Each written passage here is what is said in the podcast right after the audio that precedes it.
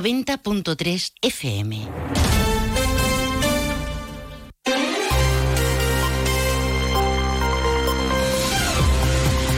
Más de uno Jerez.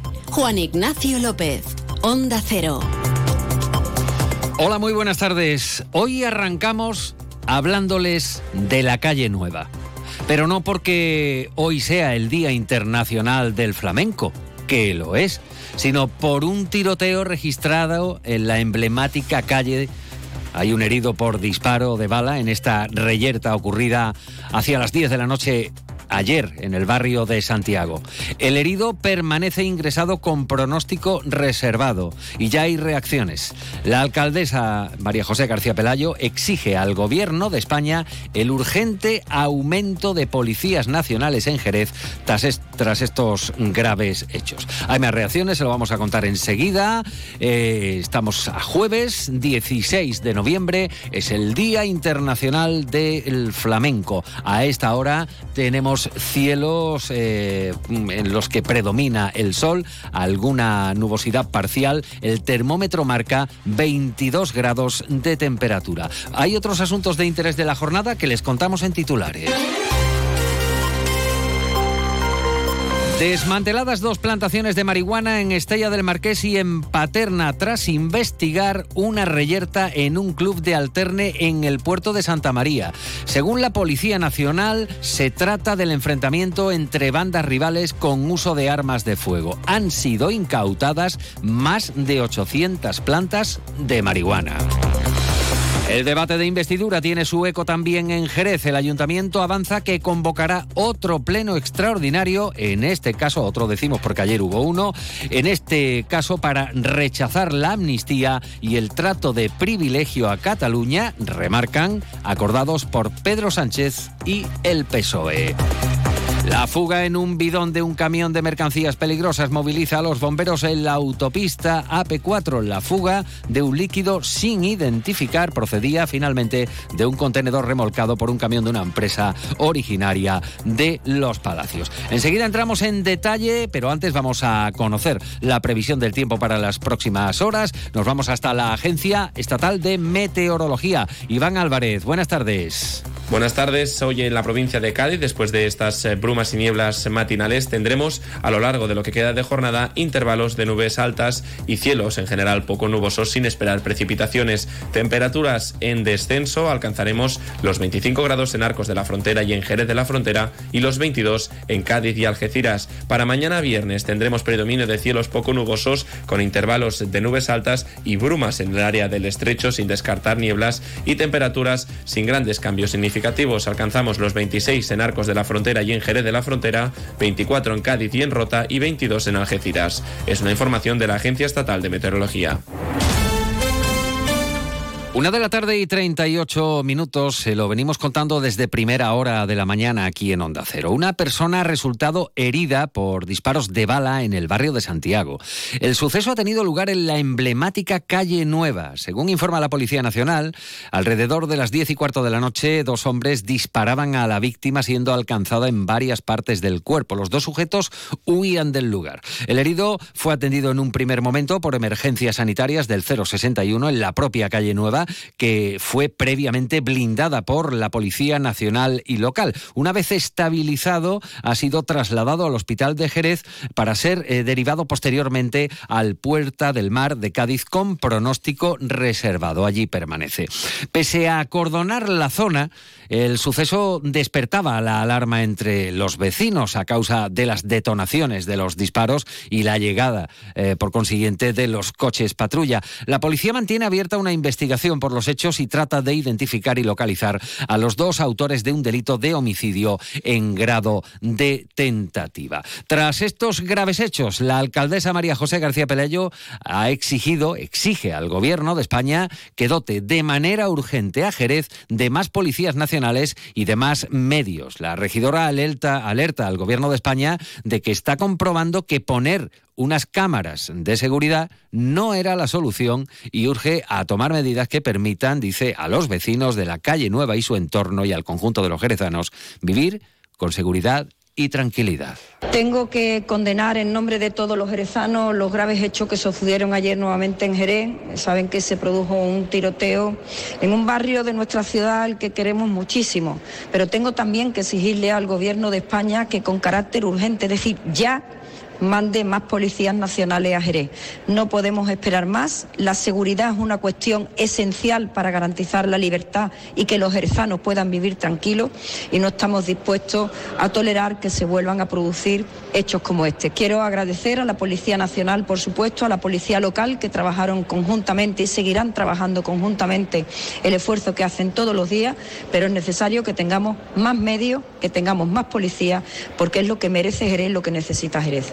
Es la reacción de la primera autoridad de la ciudad, de la alcaldesa Pelayo, pero hay más reacciones porque el Partido Socialista, el Grupo Municipal Socialista, también ha convocado hoy a los medios, eh, em, en principio, para comentar de nuevo las conclusiones tras el pleno extraordinario de ayer. Pero se han referido también para pedir un dispositivo especial de seguridad en relación a lo ocurrido ayer en la calle Nueva. José Antonio Díaz, portavoz del Grupo Municipal Socialista.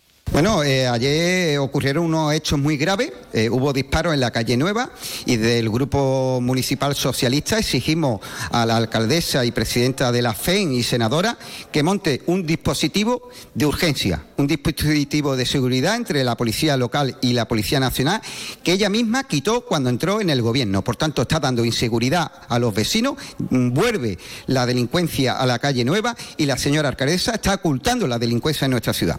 Una de la tarde y 41 minutos. No abandonamos los sucesos porque también la Policía Nacional ha detenido, pero en esta ocasión en Estella, eh, en Paterna, que queremos decir, en Jerez y en el puerto, a tres personas como presuntos autores de delitos contra la salud pública, defraudación del fluido eléctrico y tenencia ilícita de armas. Además, a uno de los detenidos se le atribuye un homicidio en grado de tentativa. La investigación se iniciaba tras los hechos acaecidos en la madrugada del 20 27 de septiembre en un club de alterne del puerto. Allí se produjo una reyerta entre dos bandas rivales eh, que se dedicaban al tráfico de drogas empleándose objetos contundentes, armas blancas y de fuego. Durante la reyerta, uno de los agresores intentó disparar a un rival, no logrando tal fin, debido a que se le encasquilló el arma de fuego. Allí se encontraba, en el lugar eh, de los hechos, un cartucho de calibre 6.35. Los detenidos han sido puestos a disposición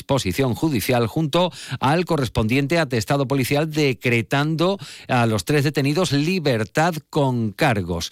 En este caso, pues ha sido intervenida en la operación un total de 823 plantas de marihuana procedentes de plantaciones ubicadas en Paterna, en Estella y con un total de 15.350 euros en metálico, además de munición y otros efectos.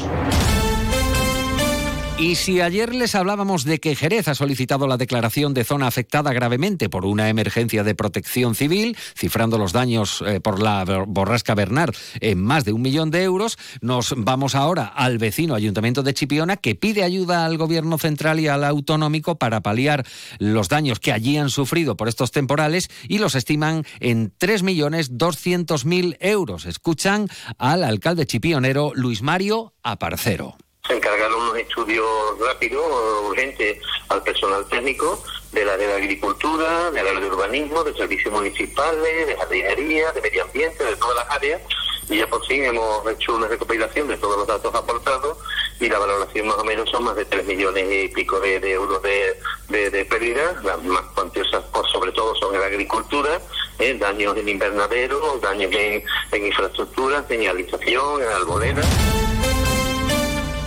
Una de la tarde y 44 minutos. Saben ustedes que debido al debate de investidura, hoy la votación que acaba de concluir con el resultado que les acaba de contar Carlos Alsina, ayer no pudimos eh, tener nuestro habitual informativo local a esta hora de la tarde, con lo cual no les pudimos contar lo que había ocurrido en el pleno extraordinario. Mm, precisamente en la, sesión de ayer, en el orden del día, se incluían además eh, varias modificaciones de créditos. La argumentación del Ejecutivo de Pelayo era el pago de las nóminas para la plantilla. Por su parte, desde el Grupo Socialista se mostraban críticos. Laura Álvarez reprochaba la falta de información que aseguraba se le había denegado, por lo que votaban en negativo. Y desde la confluencia, Kika González criticaba que de 4 millones de euros la mitad eh, fuera destinada a gratificaciones para la policía local. Estaría bueno, señora Pelayo, que fuera usted a quejarse de la deuda. ¿Verdad? Después de haber despedido a 260 trabajadores improcedentes a sabiendas de que eran despidos improcedentes. Estaría bueno que fuera usted ¿eh? a quejarse de la deuda. Y el otro grupo municipal, el de Vox, que habla de falta de transparencia y previsión por parte del gobierno del Partido Popular. Aseguran desde Vox no entender que avisen de un pleno extraordinario con 13 horas de antelación sin tiempo para estudiar, dicen, la documentación. El concejal Francisco Soto explica que el informe del interventor desvela inquietudes respecto al uso del fondo de contingencia para el pago de gratificaciones y que se topan con una situación, dice, discutible. La intervención del señor interventor nos deja un poco con las piernas temblando porque no, nos deja clara la situación del expediente. Nos abstenemos y no votamos en contra porque entendemos que hay un problema palmario encima de la mesa con el tema de, de, las nóminas y el fondo es importante pero las formas también. Y creemos que un tema como este tan importante no podemos traerlo con 13 horas de antelación. Y explicación finalmente, como lo hizo también al inicio por parte de la alcaldesa y presidenta de la corporación, María José García Pelayo. No es que no haya dinero para pagarle los nueve millones de euros a Hacienda, los hay.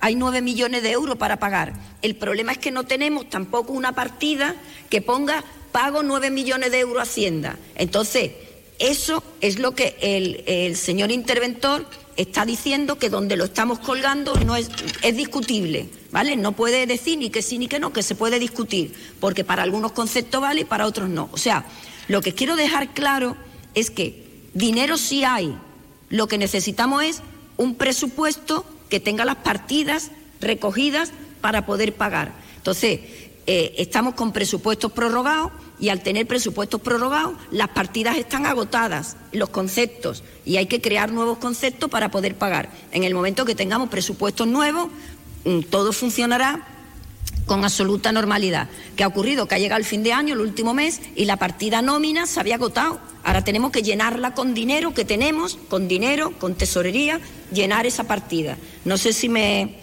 Sí me he explicado, ¿vale? Dejamos un pleno y ya anuncian otra sesión extraordinaria más. El gobierno municipal anuncia la convocatoria para el miércoles 22, sesión en la que avanzan servirá para mostrar el rechazo de la corporación a la ley de amnistía propuesta por el PSOE tras su pacto con el expresidente catalán Carles Puigdemont. De esta forma, tras el pacto de Pedro Sánchez, el registro de la ley de amnistía en el Congreso y la sesión de investidura, explica desde el gobierno local, es el momento, dicen textualmente, de que institucionalmente Jerez alce la voz en defensa y compromiso con la Constitución y la voluntad de defender el Estado de Derecho.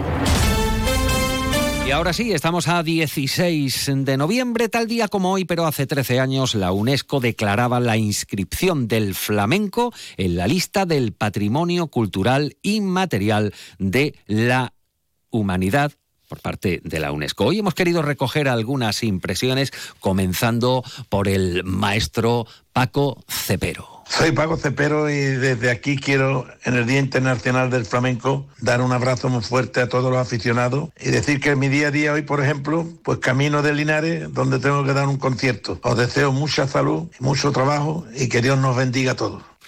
Y por su parte, Tomasa Guerrero, la macanita, la increíble cantaora, que no es precisamente amante del término flamenco, sino de cante andaluz, también celebra esta jornada por un arte muy grande. Bueno, pues hoy es el Día del Flamenco y como gitana que soy, pues lo vivo bien, lo vivo muy normal y lo vivo pues que yo pienso que, que la UNESCO pues que considera que el flamenco está por encima de, todas las, cosas que, hoy en día pues celebramos y que sigamos ahí luchando, que somos mucha gente en el mundo del arte. Viva Jerez y viva Andalucía, ¿no? Y precisamente esta mañana el alumnado del Colegio de Infantil y Primaria de la barriada rural de La Ina ha protagonizado un pasacalles con cuatro paradas flash mob desde Cristina hasta la Plaza del Arenal. Ahora continúan informados aquí en la sintonía de Onda Cero, en la realización técnica ha estado Pepe García. Toda esta información actualizada también la pueden encontrar